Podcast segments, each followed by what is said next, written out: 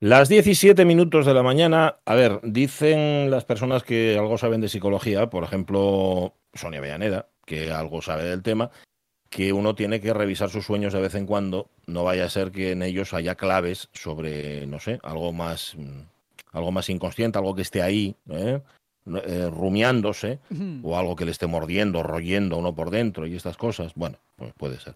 Yo, no obstante, advertiría, por llevar un poquitín a contraria, de, los sueños que son especialmente triviales o prosaicos. O sea, hmm. cuando tus sueños empiecen a ser una porquería de sueños, cuando empieces a soñar con cosas que dime tú, que la gracia que tiene, entonces eh, plantéatelo. Yo hoy soñé, Avellaneda, a ver, Caunedo, a ver, Cuéntanos, con que, con que limpiaba, limpiaba el teclado del ordenador.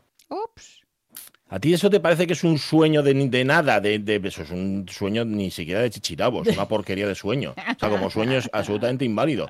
Vamos a ver, tú sueñas con cosas que en tu vida real pues o no suceden o es bastante improbable que sucedan. Bueno, bueno, no sé, no sé qué decir a eso. ¿Qué? estás escribiendo muchas mentiras últimamente? No, estoy escribiendo mucho. No sé Escribir, escribo como, como, vamos, como un Underwood. Escribo ahora mismo.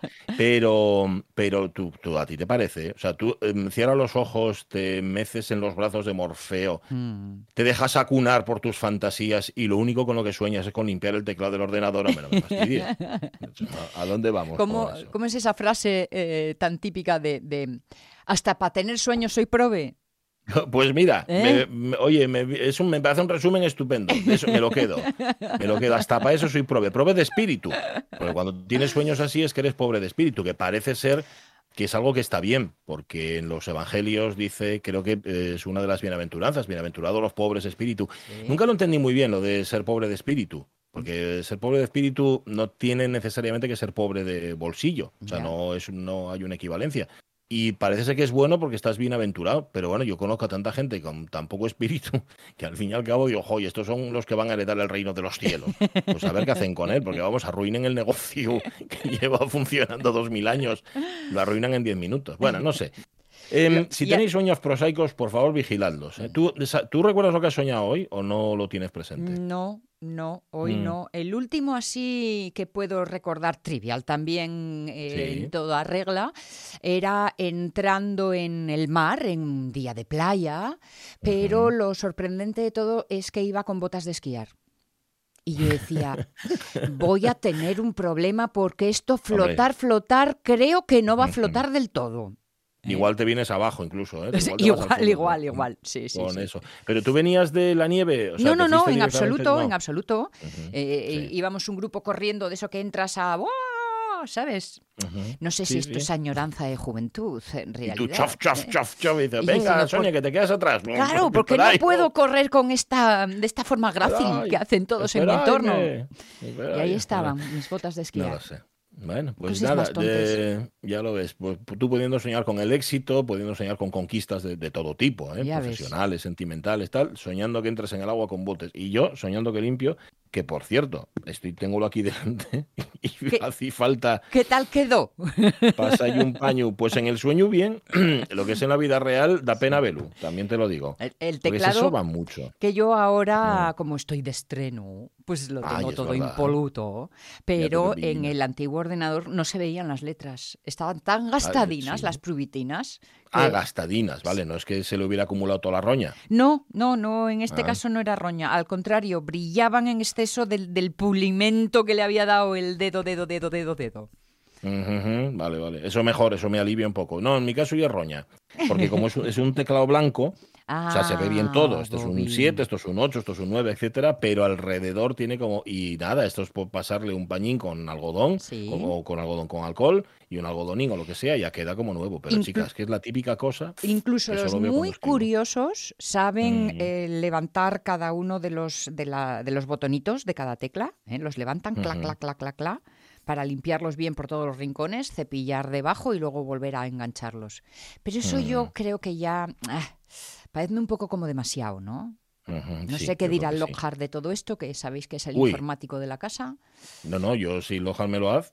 Ah, mira, eso es un buen atajando por los praos. Sí, eh, señor.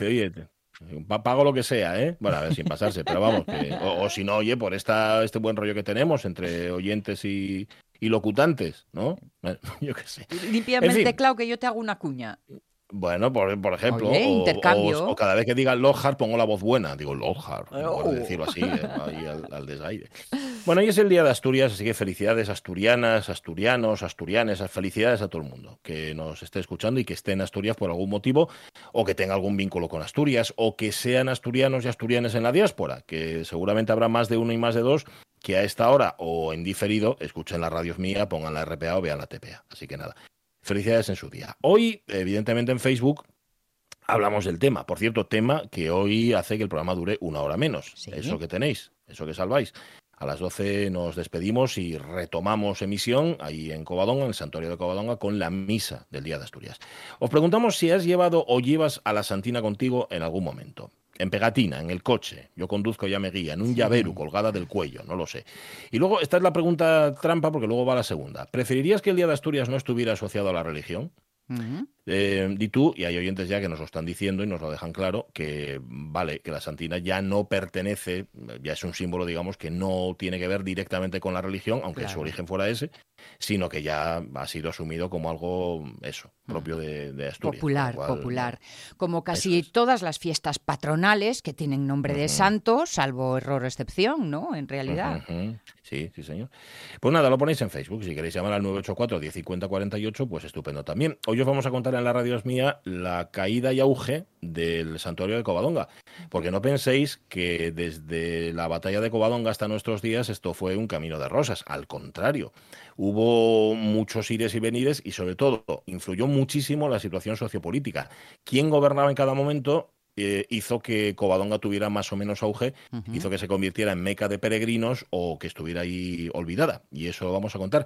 Creo que lo vamos a contar entre hoy y mañana, porque no nos va a dar tiempo a contarlo en un solo día. Pero bueno, es muy interesante, ¿eh? que lo sepáis. Vamos a, repensarnos a nosotros mismos entonces, ¿no? de alguna forma. Correcto, ya, saber un poquitín más de nosotros mismos y de nuestra historia. vale, diez y cuarto, sintonía, Caunedo, sintonía. La radio es mía con Pachi Poncela. esto es la radio es mía, en efecto, aquí estamos, aquí está Omar Caunedo, aquí está Sonia Villaneda, aquí está Pachi Poncela, porque Jorge Alonso sabéis que está en capilla mm. ahora mismo, y no porque esté orando, sino porque hoy es 8, 9, 10, 11, el sábado, 11 es... Ni, ni orando, ni orando, ni haciéndose cruces. No, no, y esperemos que no nos esté dando con el mazo, porque igual se da en la cabeza y se manca o algo y luego resulta que no puede ir a la boda, así que nada. Pero el resto aquí estamos, ¿eh? y aunque sea fiesta, también precisamente porque es fiesta y porque es Día de Asturias, aquí nos tenéis. Eh, es día de fiesta para nuestra Laura Viñuela, experta en género, pero no para nuestra sección, para nuestro género bobo. Méteme sin toca un edo. Justo a las tres, Eva se marchó. Hola y adiós,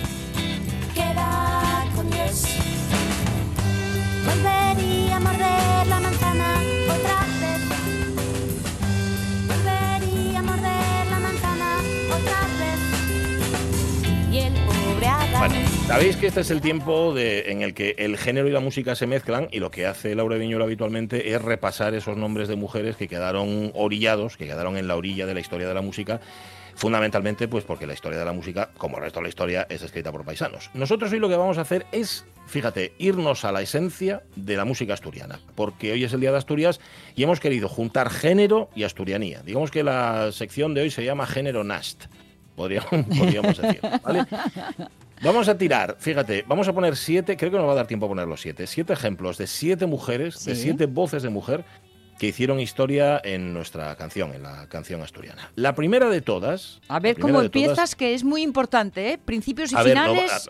A ver. Mm, vamos a aclarar que no están, o sea, están, todas las que son están. Eh, últimamente me armo mucho lío con este. Todas las que están este son. Son, correcto, correcto. Pero bueno, no pueden estar todas porque no nos cabe. Claro. Pero vamos, yo creo que hemos hecho aquí una selección que sí que es bastante representativa.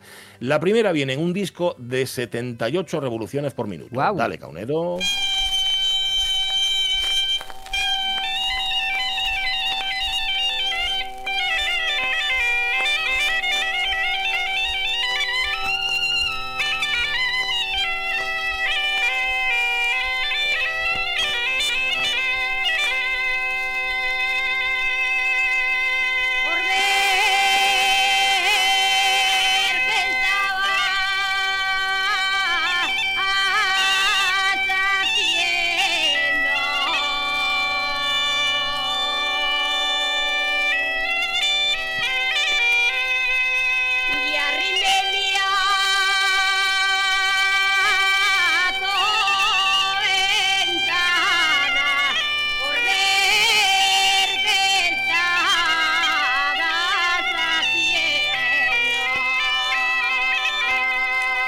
Esta voz, amigas y amigos, pertenece a Obdulia Álvarez Díaz, más conocida como la Busdonga, Sí, y la gaita que suena detrás corresponde a Aurelio Álvarez Díaz, el Busdongu, porque era el hermano. Y los llamaban los Busdongos porque habían, no habían nacido en Busdongo, de hecho era en Oviedo, lo que pasa que el padre, que era ferroviario, estaba destinado en Busdongo, en este pueblo de León, donde mi padre, como sabéis, paraba a comprar pan. y me Hombre, imagino que, hombre, ese era un gran el- clásico. Pan de busdongo. que el vuestro también. Bueno, ya había nacido en Oviedo, ya digo, pero hacia los 40, o sea, sus 40 años se fue a vivir a Gijón. Antes había vivido en Mieres, donde la familia tenía un chigre. Parece ser que allí su madre cantaba, tocaba la gaita, el tambor. Ya sabemos que el hermano también tocaba la gaita. En los años 20, un compositor, Baldomero Fernández, empezó a trabajar con ella y, eh, con el maragatu también, y empezaron a tocar, a, a cantar tonada. Digamos, no digamos que le educó la voz, pero sí es cierto que le dio una proyección que posiblemente, si no, la busdonga no hubiera tenido. Es una de las grandes, grandísimas, es una de las pioneras de, de la canción asturiana, y esto que estamos escuchando es Asomeme a tu ventana. Sube la. Ya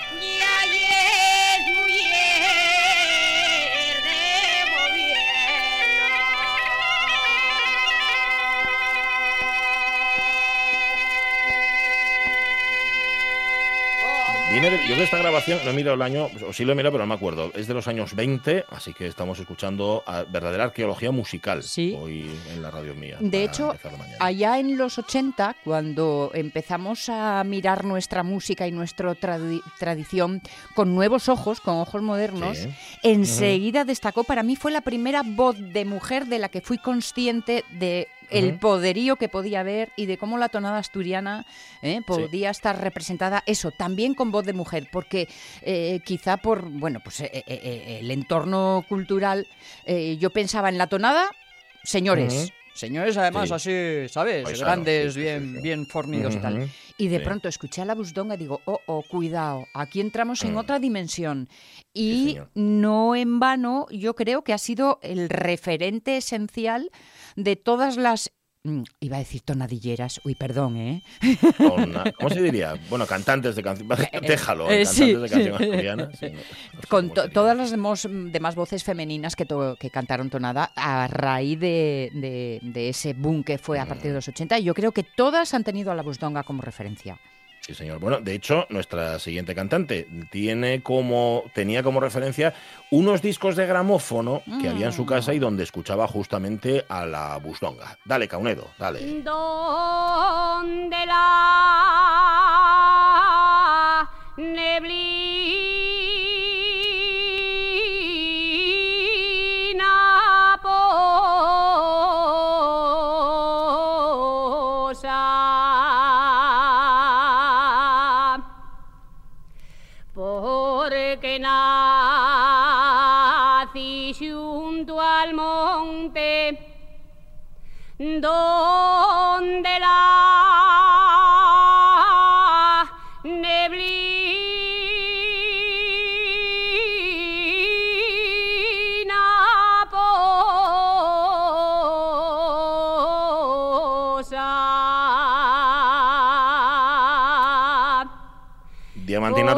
que nos dejó en abril pasado, por Sí, cierto, Sí, em, había nacido en el 20, ah, o sea que en esos años, en esa década, antes de que llegaran los 30, eh, escuchaba estos discos y luego en los 30 fue cuando conoció a Argimiro Fernández, el gaiteru. Primero formaron dúo musical, pero luego, pero luego ya casáronse. Y, y él fue a la guerra, bueno, una, una historia que no vamos a, a contar ahora. Em, se fue a Mieres en los años 50, en los 60 actuaba muchísimo, muchísimo, y no solamente en los concursos regionales aquí en Asturias, sino que se iba fuera para llevar la música asturiana a otros centros y a otros lugares donde había tantos asturianos en la diáspora, de estos de los que hablábamos antes. Sí. Eh, no lo sé porque me falta esa referencia. Tú decías antes, le asociamos eh, la música asturiana y la tonada asturiana a paisanos de, de pecho bajo, o sea, paisanones así con, con Sí. el pecho bastante caído. No sé lo que suponía en los años 30 y en los años que una mujer cantara tonada. Bueno, el caso es que Diamantina atravesó el tiempo dando un auténtico magisterio y llevando justamente la llama que había aprendido la Bustonga. Sube, sube, sube.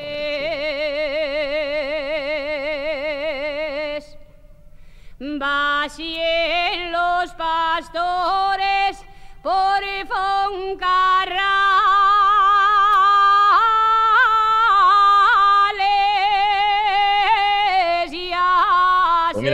98 fue segunda en un, con, un concurso que organizaba el diario Región, que era la primera vez además allá que se presentaba a un concurso de este tipo, y en el jurado estaba Cuchichi. Hombre. José Menéndez Carreño, un mito también de la canción asturiana, que la tomó como, como pupila. Bueno, pues en el 55 se volvió a presentar y Isabel ganó. Ganó el concurso que, que, que hacía o que realizaba el diario Región. Así que nada. Una grandísima diamantina. Recordamos, la recordamos el día que se murió, el disco que hizo a medias con Anabel Alonso. ¿te Sí, que la admiraba muchísimo, no perdía Y ocasión. Anabel Santiago, es que le llama siempre, perdona, le llamo siempre a Anabel Alonso, la prueba de Anabel, y, y- y yo qué culpa tengo. Anabel Santiago. Fíjate que yo te oigo y ni siquiera me doy cuenta. Ya lo sé, Pero- no, no, y dije una vez a ella y no me pareció bien, pero tampoco me pareció mal. claro, o sea, pues De todas formas, todos hemos pensado en Anabel Santiago. Totalmente en ¿eh? Anabel Sin duda. Santiago, correcto. ¿Tú te acuerdas de un programa de televisión que había cuando éramos muy niños? Tan niños que a lo mejor tú ni eras, Posiblemente. que se llamaba La Casa de los Martínez. Pues la Casa de los Martínez dejó de emitirse el año que nací yo. Sí, sí, sí, pero salió allí Diamantina, ¿verdad? En- en ese Exactamente, programa. Sí, sí, sí. exactamente. Que oye, en aquel momento, cuidado, era el programa de más éxito en la única cadena que podíamos ver. Sí, nada más. nada más. Vale. Obdulia Álvarez, que prende la llama, Diamantina Rodríguez, que coge el testigo, y María Rosa Quero, que lo pone a funcionar. Dale, Caunedo, dale. Vamos para la fiesta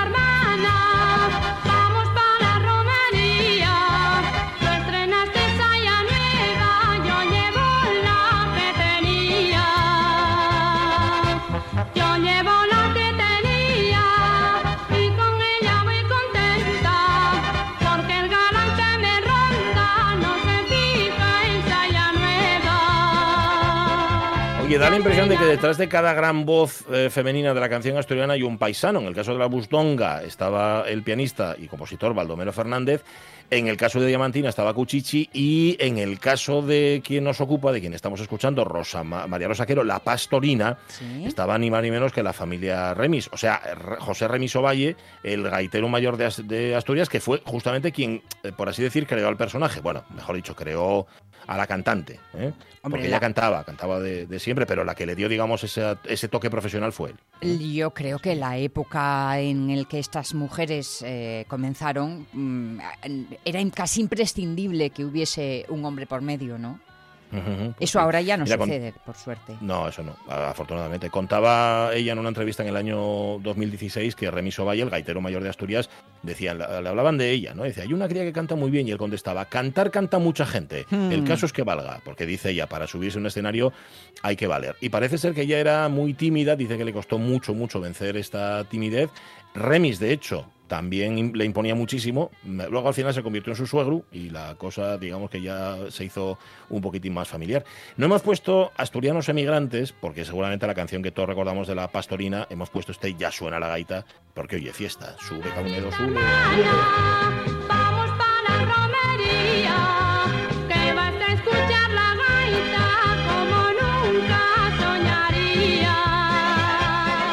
Como en la historia de la música... ¿Qué ibas a decir? no, que, como ves aquí cambiamos un poco de registro, ¿no? Mientras Sí, Diamantina sí, seguía los pasos de la busdonga con ese poderío así reposado y para adentro, mm, Sí. eh, Quero, Quero ya tiene otro otro sonar alegre, vibrante, agudo. Aquí ya Y hay es un más, cambio es de más ritmo. mainstream, diría yo. Es un poco, Sí, eh, sí. es un poco salvando las distancias Vicente Díaz. O sea, es eh, una canción netamente asturiana, Sí. pero con otro sesgo. Quizá por sesgo los arreglos que ya le dan ese Sí. puntito así más cercano. Eso es. Nos decía que en la historia de la música asturiana, de las voces femeninas de la tonada y de la música asturiana, hubo dos pastorinas. Una, María Rosa Quero, y otra, María Sánchez Blanco. Tira, tira, Caunedo.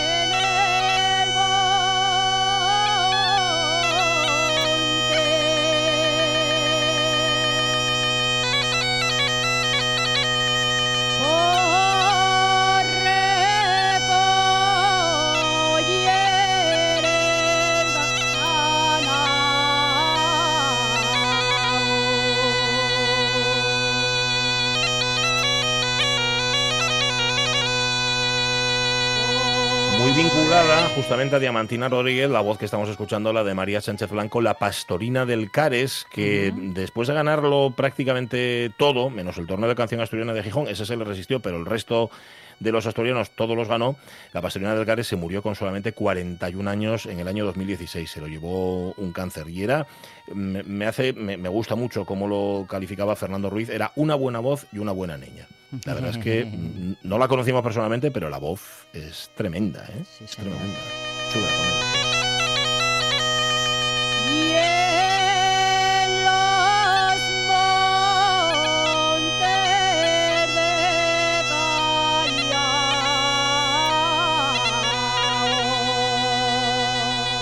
De las voces recias, de las voces de mujer recias, como eso, la Bustonga, Diamantina, etcétera. En el caso de la pastorina del Cares, de María Sánchez Blanco, era tan así que cuentan quienes la conocieron que ella no tenía ningún miedo a cantar canciones de paisanos. O sea, canciones que habitualmente cantaban las voces masculinas porque tenía unas condiciones físicas tremendas para poder cantarlas. Ahí Es- está es así, el poderío. Sí, señor, sí, señor. Tira, Caunedo, tira con ella. Venga, vaya ahí, vaya ahí.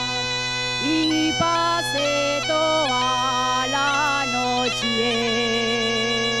en una cueva metida.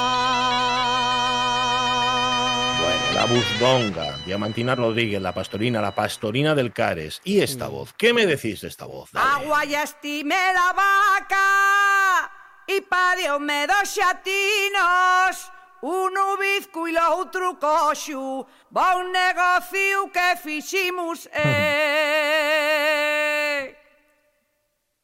Cuando abaixen del monte les vaqueirines, ximielguense na iglesia les campanines. Nun talteries nin me riñas, nin digas que non me quies, Los amores más reñidos son los mejores después. Eh. Ole ahí. Ahí lo tienes, vaqueires como Ole, se está ahí. cantando aquí Marilu Cristóbal Caunedo a pelu. Sin despeinarse, ¿eh? Eh, Sin despeinarse. Y además estoy fijándome que la grabación lleva bastante, bastante seca, no tiene mucho rever. O sea, y ella nada más, y la Sí. voz de ella dándolo todo, absolutamente. De Tineo, de, de Mañores en concreto, Marilu Cristóbal Caunedo, que es eh, una de las grandísimas también, como les pasaba a sus ah, antecesoras aquí en Asturias, pero también fuera de Asturias. Por cierto, oyente de la radio mía, ¿eh? Sí, que sí. escucha RPA y, Y, además, alguien a quien eh, cada vez que acudes para cualquier cosa, Siempre, mm, a- hace siempre. lo que sea por poder estar contigo, participar, colaborar. Y yo he contado con Mariluz Cristóbal en, en muchos programas eh, de estos que haces en directo, con eh, cara al público, tal. Sí. Porque era éxito seguro el que Mariluz estuviera allí y además siempre, siempre remando Siempre a favor de obra. Sí, Un abrazo, Mariluz. ¿Sabes que El primer disco grabó Lu con 50 años, ¿eh? El primer disco de Mariluz, que fue La Misa Asturiana de Gaita, con Sí. 50 años. En el año 98 la grabó. Y luego hay que recordar también un papel importantísimo, que podrían haber sonado aquí, pero bueno, las dejamos para otro día, del colectivo Mujeres, del que forma parte Mariluz Cristóbal Caunedo. Sí, es Que cierto. el colectivo Mujeres es, eh, es que no sé cómo decirlo, el empoderamiento máximo del- de la mujer. Y de la voz femenina y, y no sé, en, en- en nuestra tradición y en nuestra música asturiana y hay que destacarlo también. Y desde luego el disco grabado con Evia, ya sabéis Sí, que eh, abrió muchas fronteras y que hizo Es que verdad. también su voz fuera conocida, bueno, pues por todos los rincones de España, evidentemente. Bien. Arriba, Mariluz. Marines van esnalando. Bien baixando pel carril, el neño camina huella y ansin que pasa el mío guiau, el provetos es madreña, eh. Ahí la tiene. Mariluz Cristóbal Caunedo dándolo todo en estos paquetes. Bueno, que nos, que nos quedan dos que ya adivináis quiénes son, Sí, seguramente. Porque a partir de Mariluz estás embalado ya en la nueva fórmula, ¿no? De, de las nuevas voces sí. de la tonada. Pues sí, Anabel Santiago. ¡Dai!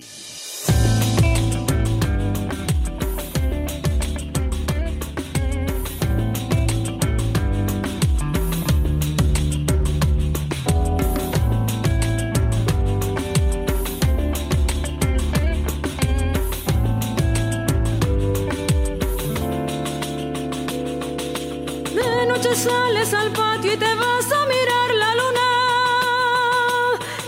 se calla y se calla porque tu sonrisa envidia.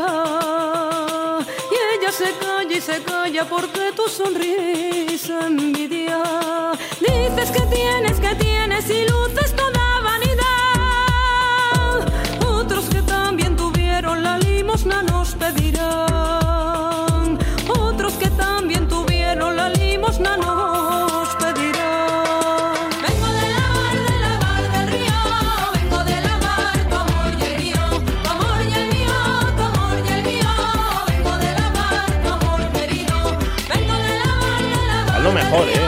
Cumplió 40 años el otro día, Anabel Santiago, y, y desde luego que vamos por delante lo que le pongan, ¿eh? Mm, Vocalmente sigue siendo, vamos, un, un auténtico torrente, y luego además que musicalmente acepta nuevos retos y le da a la tonada, pues eso, un aire distinto y un aire moderno. Estoy mirando que también lo ganó todo, ¿eh? Mejor Sí. voz asturiana, Memorial Silvino Argüelles, 2003, 2004, 2005, 2006. Luego me imagino que ya eh, le, le dijeron, ya no participes, que, estás como sí, abusando. Por favor, no abuses, sí. La verdad es que eh, no sé si muchos y po- o poques, pero les mujeres que se dedican a la tonada en Asturias, cuando pitan, arrasan, todas. Sí, sí, eso es verdad. Oye, pero está muy bien, eh, fíjate, mm, ver esa evolución que si no te fijas, pues evidentemente no, no, no le encuentras, a lo mejor viendo desde fuera no le encuentras la conexión, ver cómo han sabido evolucionar, cómo la tonada se puede adaptar, igual que hablamos antes veces del asturiano que sirve para contar cualquier cosa, no Sí, solamente para hablar de sí. cosas de la aldea, sino para, para la ciencia, para el arte, para lo que sea, la tonada asturiana, la canción asturiana se adapta perfectamente a lo moderno. Si Manolo que- quiero os levantar a la cabeza. Ay, con amigo, los chorreos que le llegaban en los 80 por hacer aquellas cosas que nadie entendía, que nadie entendíamos. Y, y- y lo digo también porque era de, mm, ¿qué pretendes? ¿Qué pretendes? Mm, Pues mira, este sí. es el resultado de lo que pretendía. Ahí lo tienes. Arriba, arriba.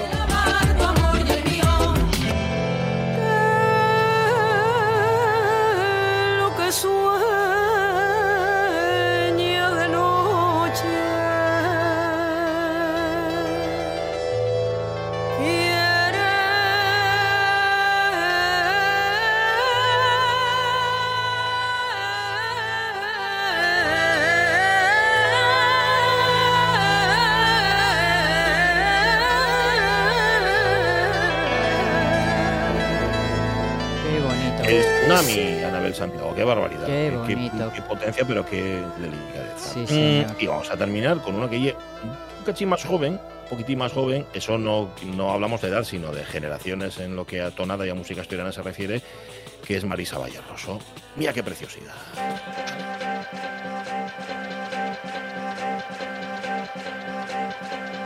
En Madrid hay un palacio, y en el palacio un hotel,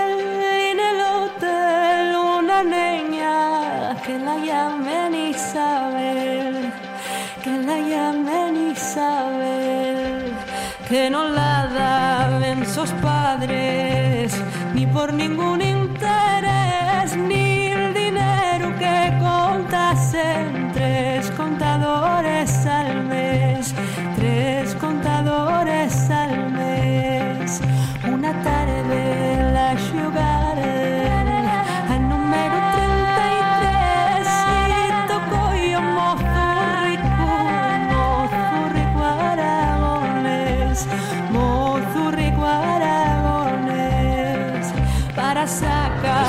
romance de la niña Isabel que tengo que interrumpir porque si, si seguimos escuchándola, la escuchamos hasta, hasta el final de lo mucho que te engancha. Eh, Marisa Valleroso, que además eh, tiene una cualidad estupenda que es que no se da importancia de ningún tipo.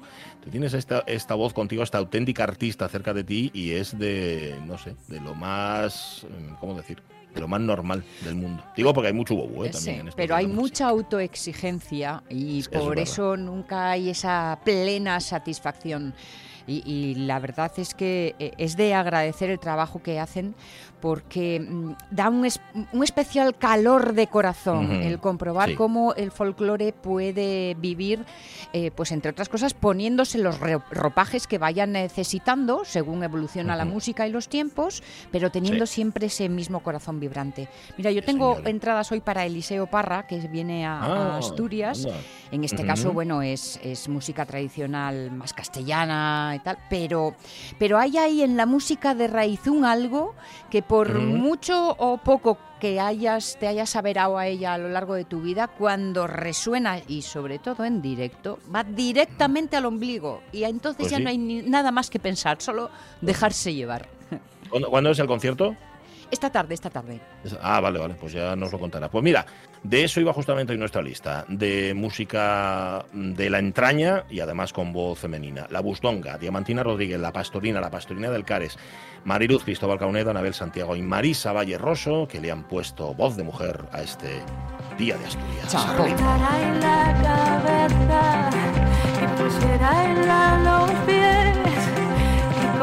En la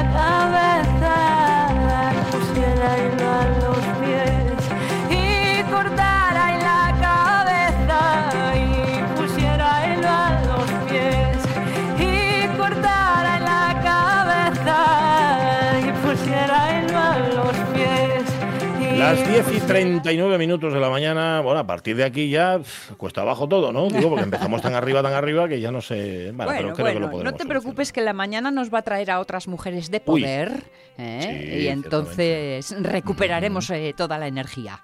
Pues sí.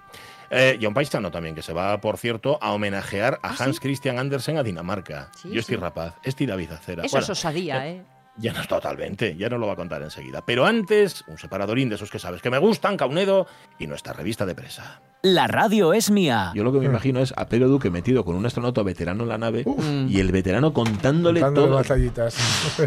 Porque aquella, porque ahora no, las naves espaciales vienen equipadas con todo, pero de aquella Con tenéis- GPS. con todo. Mucha manivela, dice yo aquí. Pachi Poncela.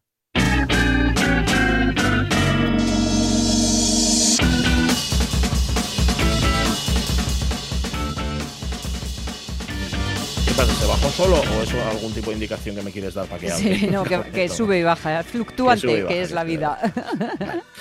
8 de septiembre, Día de Asturias, por cierto, Día de Extremadura hoy también. No sé si hay algún día más que celebrar en España, puede que sí. Oye, pues saludamos a los extremeños también, que hay mucho, mucho, mucho extremeño, mucho extremeño aquí en Asturias.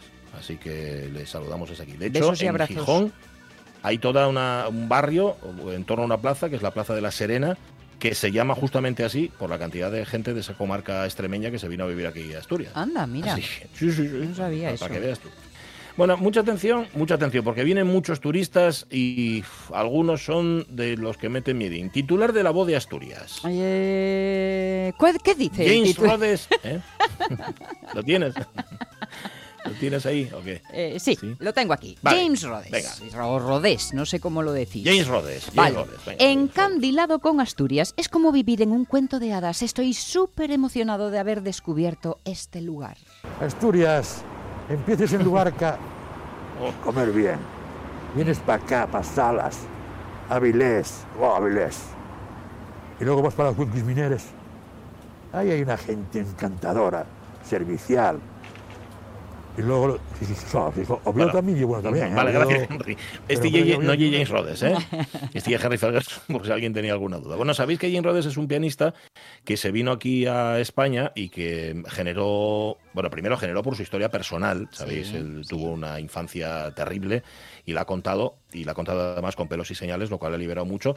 eh, y ha liberado también seguramente a muchas otras personas. Se vino aquí a España y se empeñó, llevó un tiempo empeñado en explicarnos lo bien que vivimos y lo bien que está todo y lo mucho que nos quejamos.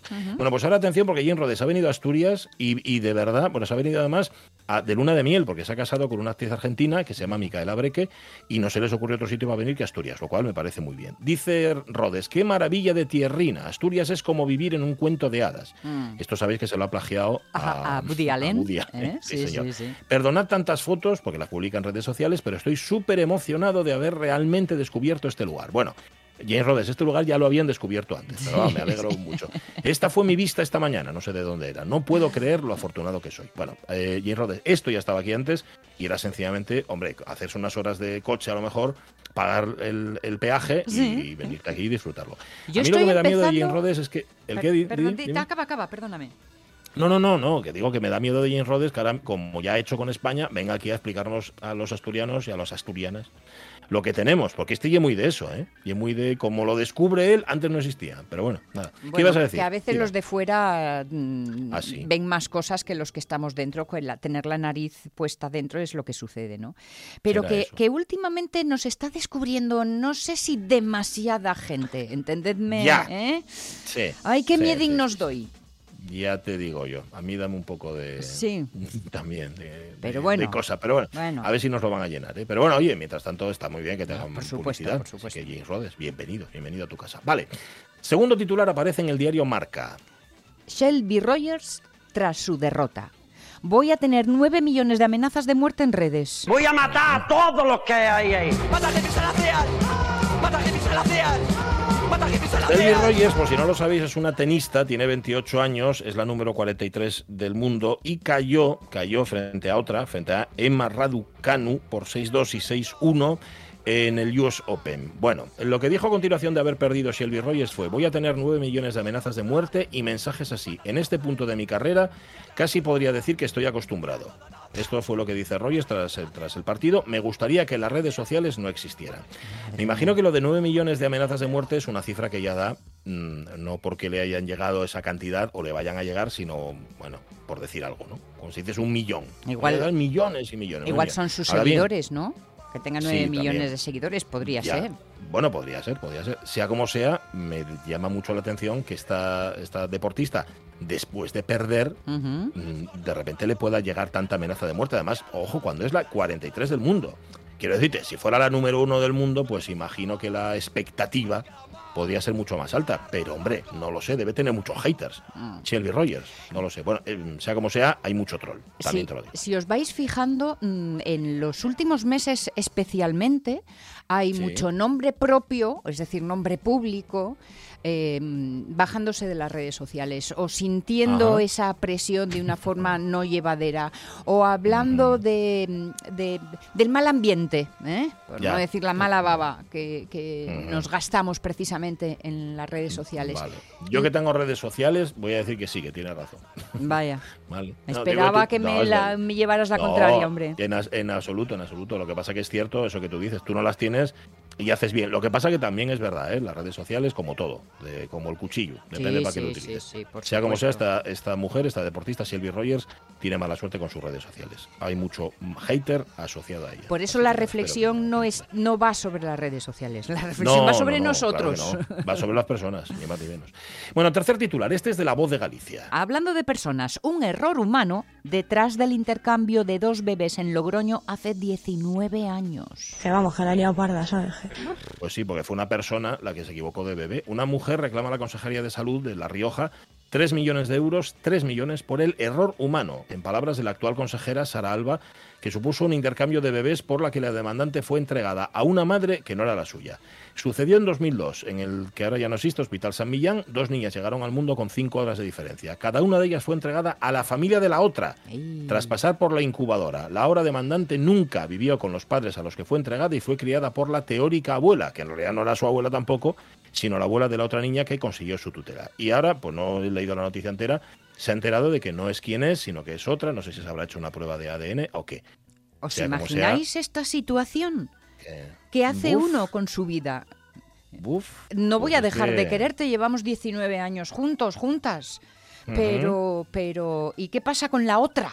Ya, ya, ya, ya. Claro, de la otra no sabemos. Igual la otra resulta que está encantada, ¿no? De, ah, no, no, no, pues yo- a mí no me... Claro, aunque cuando la otra se entere también, mm, igual reclama otros 3 millones de euros. Ya, no sé, no cosa sé. no, no descartaría y seguramente haría también. O sea, un error humano, vale que los, que los bebés se parecen todos mucho, pero quiero recordar que cuando nacen les ponen una etiquetina, Sí. ¿sabes? Con el, con el nombre. Igual resulta que ya fue al principio de, de todo, del proceso, y entonces por eso no, no sé, no son capaces ahora de... bueno, Yo creo que hay cosas, que hay grandes verdades eh, íntimas que igual Sí. no merece la pena saber. No sé, ¿eh? Ya, No sé, no Ya, sé. ya, ya. O sea, quiere decir que igual hay algo ahí detrás o... No, o- no, no, no. Que, que, Ah. que yo no sé si eh, tras 19 años quiero saber mm, Ya, que me cambie la vida de esta manera todo tan tan tan radical. razón, No sé. tienes razón. Oye, y si te han dado amor del otro lado, pues hombre, Claro, esos son tus padres, o sea, es tu abuela, ¿no? Lo que sea. Vale. Vale, las 10 y 48 minutos de la mañana. Luego seguimos, ¿eh? que tenemos más revista de presa, tenemos más titulares, pero ahora tenemos que viajar. Y nos a las vamos. puertas de la ciudad. Eso, a las puertas de la ciudad. Suela, suela, con eso, sin miedo. a las puertas de la ciudad. Me dirigiré a la primera persona que vea y le diré: ¿Qué tal? Soy Hans Christian Andersen. Desde luego, pasaré por las puertas de la ciudad y diré: Soy Hans Christian Andersen. I'm Hans Christian Andersen. I've many a tale to tell. And though I'm a cobbler, I'd say I tell them rather well. I'll mend your shoes and I'll fix your boots when I have a moment free. When I'm not otherwise occupied as a purple duck or a mountainside or a quarter after three. I'm Hans El que se calza los zapatos del gran, grandísimo Hans Christian Andersen, por cierto, mucho más que un autor de cuentos, por si esto fuera poco, un tipo in- muy, muy influyente en la cultura de los países escandinavos durante, durante su vida, es ni más ni menos que nuestro muy querido actor David Acera. ¿Cómo estás, David? Muy buenos días. Espera, espera, que estamos estamos capturando Ah, que estáis a en David. él. Ah, me pone, sí. me, ah, que me puso, me puso Omar Caunedo pera. Espera. Y yo entendí que, sabe que había bajado la frutería, pero parece ser que es que tengo que esperar. Bueno, que se va eh, David Acera del 11 al 22 de septiembre por Dinamarca y por Suecia. Y se va además, cuidado, a lugares donde, a ver, evidentemente él no habla sueco o danés. Ahora se lo vamos a preguntar, a ver si es verdad que habla, es que, que no lo habla, pero se va a llevar justamente para quienes lo puedan entender su propia versión de algunos de los cuentos clásicos del genial cuentista. Por Y yo- ejemplo, y yo no el traje sé- nuevo del emperador. Sí, no sé si comenzará en una zapatería por aquello, mm, ya que va en busca de los orígenes ¿no? de, de Andersen. Pero mira, par- ¿por qué especular? Preguntemos directamente. Sí, David, señor. ¿cómo estás? Buenos Hola David días. Acera, buenos días. Hola, buenos días amigos, ¿qué tal? ¿Qué tal, qué Pero tal? vamos a ver, David Acera, pero eso es ser muy osado. Ir a contarles a los daneses los cuentos de Andersen, ¿esto a quién se le ocurre? Bueno, pues oye, a los asturianos, que yo siempre digo que tenemos un poco un síndrome de Chihuahua, que no somos conscientes de nuestro tamaño y siempre tiramos a los perros grandes, o sea que bueno, habrá que hacerlo también en el ámbito de la narración oral.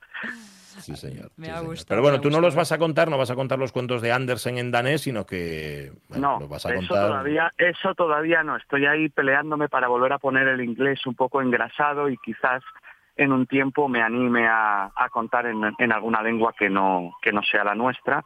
Pero bueno, de momento en, en castellano. Lo que sí espero es poder, como decía Sonia, que la estaba escuchando, pues quizás contar el traje nuevo del emperador, por ejemplo, en las escaleras de la casa natal de Andersen, que es lo que él hacía precisamente con estos cuentitos, ¿no? Contarlos allí en, en sus escaleras a, a los niños y a las niñas del barrio, ¿no? Entonces, bueno, pues, Mm, pues quizás tenga la opción de hacerlo a lo Andersen, contar un cuento de Andersen a lo Andersen. Y Ya esa- veremos a ver. Esta, esta idea de Chihuahua, como tú dices, que me encanta la, la- la expresión, ¿esta idea a quién se le ocurrió, David?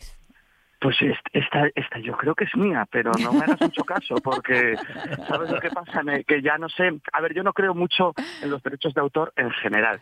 Sí. Es la herramienta que tenemos los artistas para sobrevivir aquí en este mundo nuestro, pero al final las ideas nunca son, creo, y las ocurrencias netamente de uno. Somos la suma de muchos, ¿no? Entonces yo qué sé de dónde me vino esto, pero a algún lado lo oí, no, no, no me digas, o lo intenté, no lo sé.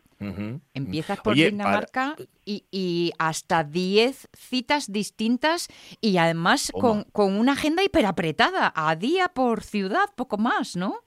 Sí, sí, bueno, tengo un día de respiro y no sé si al final conseguiré tener dos o tres días también que me gustaría para visitar algo, no me quiero acercar también a la costa porque yo soy muy pajarero y quiero ver también ahí las aves y ver un poco Copenhague y bueno, y me hace ilusión, pues yo qué sé, muchos sitios donde voy a estar, pues voy a cru- yo soy muy fan de la novela negra nórdica y voy a cruzar Ah, pues ese mítico puente de Malmo pues rumbo rumbo a Suecia a contar, ¿no? Que creo que hay un poco de piquilla entre los suecos y los daneses. Me da a mí que es un poco como, como Oviedo y Gijón la cosa, ¿no? Sana, pero, pero intensa rivalidad. Entonces yo os contaré también un poco a la vuelta cómo va la cosa en Suecia. Oye, estábamos hablando sobre la importancia de Andersen en el ambiente cultural de aquel tiempo en los países escandinavos, en Dinamarca en concreto. A ver, de grandes au- autores de cuentos así clásicos están los Green, están los Perrol y está Andersen. Si tú tuvieras que definir los cuentos de Andersen, mm, ¿qué, qué cualidades, qué cualidades les aplicas a, a- a Andersen? ¿Qué, qué tienen los cuentos de Andersen? Hombre, pues Andersen son cuentos de creación, a diferencia de, de, de, de Grimm y Perrault, que son, cuen- que son gracias a los cuales reco- recopilamos, eh, retenemos muchos de los cuentos tradicionales, que son fundamentales. Pero a mí lo de Andersen me quedaría, primero, que son cuentos de creación, y segundo, que a pesar de ser cuentos de creación, parecen cuentos populares y además nos siguen interpelando a día de hoy. Son esos cuentos que utilizamos para hablar de cosas, pues el patito feo, qué significa ser diferente y por qué puede ser muy bueno ser diferente. El traje nuevo del emperador, desde luego, es un cuento, yo diría que desgraciadamente de completa actualidad siempre. Eh, esa- ese señalamiento del poder, ¿no?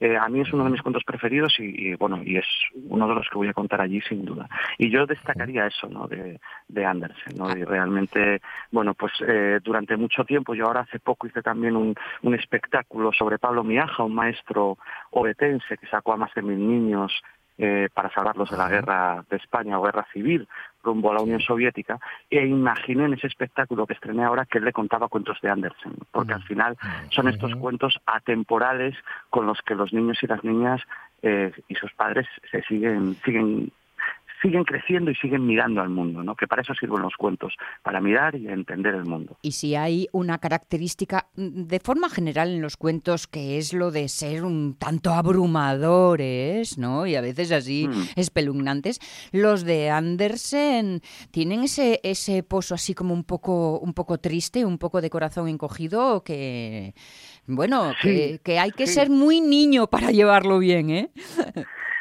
Sí, seguramente, bueno, pero es que yo creo que tenemos que ser muy niños, en el sentido, primero de entender que ser niño no significa ser algo distinto a adulto. Los niños son personas, que esto parece una tontería, pero de vez en cuando hay que, hay que recordarlo.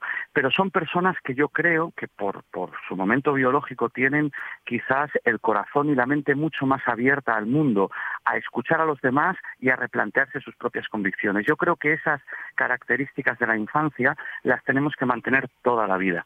Y los cuentos nos ayudan a eso, también a los adultos, a ser un poco niños en el mejor sentido de la palabra. Oye, llevas, eh, es cierto esto, es que estaba leyendo aquí una entrevista, bueno, una entrevista, un reportaje en torno a tu Sí. persona. ¿Llevas 20 años contando cuentos tú solo? Eh, sí, bueno, yo empecé como ahí, actor ¿no? profesional, como actor profesional en el 2001, más o menos, más o menos cuando coincidí con con Sonia Avellaneda, que ya pasaron años amigas Sí. trabajando en este medio, y luego en el 2004, o sea, 2004 hice mi primera sesión de narración oral gracias a una cuentera gijonesa que se llama Gloris Agasti en un extinto, desgraciadamente extinto programa de promoción a la lectura que se llamaba Crecer leyendo. Y a partir de ahí me enganchó. Y aunque me he mantenido y me mantengo haciendo teatro, a veces, a veces alguna incursión en el cine o, o en la tele, cada vez me apasionan más los cuentos, porque es que es una gozada que necesitas simplemente una silla, sentarte y una persona delante escuchando y ya está. Y puedes llevar cultura, mm, bueno, de calidad, eso obviamente lo juzga el público, ¿no? Pero al menos cultura profesional a cualquier sitio. O sea, fíjate que, que bueno, pues em, esta gira surge, esta gira de Dinamarca justo, surge justo después de, de cuatro meses que estuve viviendo y trabajando en Cuba, volví aquí y me pilló la pandemia. Y a partir de ahí empecé a contar un cuento que, mira, ni siquiera hacía falta una persona, contaba el Facebook Live. Y la gente me empezó a escuchar, a escuchar, a escuchar. Y, y, bueno, gracias a una, a una asturiana que se llama Marta Pastur, que tiene una academia de español en Dinamarca, ella compartió uno de mis cuentos en directo y parece ser que todas las familias o muchas familias españolas me estuvieron siguiendo toda la pandemia y de ahí surge, surge la gira. Y ahora voy a ir a poder verlas, ¿no? Y dentro de poco, pues espero, si la pandemia lo permite, que, que en enero, eh, que bueno, a ver, ya igual hasta podemos hacer alguna conexión, pero en enero espero estar a lomos de mula por los lomos, por las lomas de, mm, de Guantánamo en, en Cuba, también contando cuentos en, en todas las aldeas remotas de esta provincia, la más oriental de, Mm. de esta isla, con un programa que se llama Cruzada Teatral, que lleva 30 años funcionando y que lleva la cultura profesional al último pueblo del último monte de esa provincia, bueno. a lomos de caballo, ¿no? Entonces, eso voy a hacer, si, si la pandemia lo permite, en enero también. Cuán barraca Eso- sonó eso, ¿eh? Qué, qué guapo, Sí, señor. es que yo siempre me... Yo sé, cuando uno se dedica a cualquier profesión, lo puede hacer por muchas razones, una vez que luego por ganarse la vida, que no es poco, ¿no? Pero yo es que además tengo la suerte de que considero que mi, mi profesión es útil para la comunidad y además es, pues bueno, muy económica en el sentido de que no hacen falta ni grandes instalaciones ni, ni costosos medios técnicos, simplemente pues ganas de escuchar y, oye, un pequeño bocata para el que cuenta los cuentos, ¿no? Que también come algo, pero, pero ya está. Bueno, sí, también, porque a veces da la impresión de que los, de que los eh, actores y la gente del teatro vivís del arte y vivís del aire. No. No, no, no. Yo siempre digo en un espectáculo que, que vendo quesos y tal, que se llama Apestosos pero sabrosos, les digo al público, Uy. Uy, se nos fue. no sabemos lo que le dice al público. Se nos cortó. Salió Vale. volando, salió volando David Acera. Vaya, vaya, vaya. Bueno, y bueno, fijaos, eh, mm, déjame el paréntesis, mm, que él Mira. decía, bueno, sabéis que soy muy pajarero. No en vano, él está al frente de ese Pacharinos Sí. TV, ¿eh? Es que habla precisamente sobre aves y que dijo que iba a traerse alguna cocina eh, por ahí, por el, el norte de Europa, y me imagino que también lo hará en Cuba cuando vaya, o sea que Pues seguro, trabajo seguro que doble. Del 11 al 22 de septiembre, allí se va nuestro David Acera a Dinamarca y a Suecia a contarles a los daneses y a los suecos sus propios cuentos, o sea, los de Hans Christian Andersen y además en la propia casa natal del escritor. Qué guapo, ¿eh? Me siento en la escalera y cuento el cuento. Y me encanta también, dice, aunque haya una sola persona, solo uno que te esté mirando a los ojos mientras lo cuentes, oye, cómo presta, ¿eh? Qué prestoso. Vale. Eh, nada, que marchamos, que son casi las 11 de la mañana. Sabéis que a las 12 nos vamos a Covadonga, nos vamos a la misa, pero todavía tenemos una segunda hora por delante para contaros justamente algo de la historia, algo de la historia del santuario de Covadonga, para contaros también algo de videojuegos, porque se viene Ariadna Vilasó, para contar lo que nos habéis contado en Facebook y ahora ya no os cuento nada más porque llegan las noticias. A la tira.